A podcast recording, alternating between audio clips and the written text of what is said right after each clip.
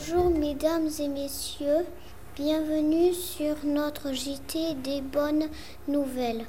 Nous sommes le vendredi 19 février 2010. Nous allons vous parler de la tempête Claude. Elle a fait des dégâts dans notre région il y a un an.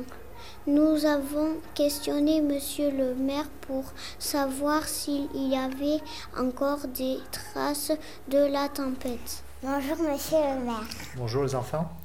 Merci d'avoir accepté de répondre à nos questions. La tempête Klaus a eu lieu il y a un an.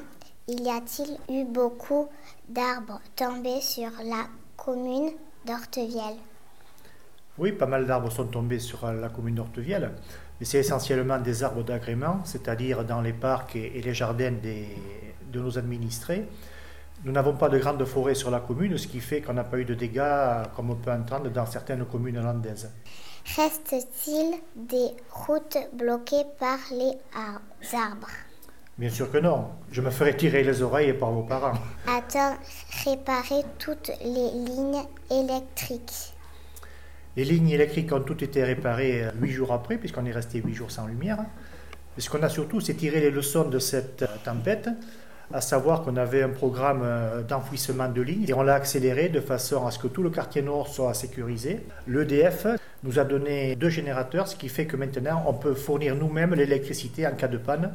Y a-t-il encore des toits ou des cheminées qui ne sont pas réparés il doit y avoir encore certainement quelques dégâts, mais comme ce sont des particuliers, nous, la commune, on ne peut pas intervenir chez eux. Il faut que les assurances aient fait le nécessaire. On a eu des dégâts, euh, si vous voulez, sur les bâtiments communaux, c'est-à-dire bâtiments communaux. Il y a la mairie, la communauté des communes, il y a les salles de réunion, il y a l'église. Les plus gros dégâts ont été à l'église, parce que c'est le bâtiment le plus exposé, il est tellement haut. Donc on a eu les tuiles à enlever. L'eau est rentrée et il a fallu refaire des peintures. Ici, on était un peu dans le cœur de la tempête. Et après, elle allait s'atténuer en montant dans, les, dans la Haute-Lande, euh, Bordeaux et tout ça, il y en avait beaucoup moins.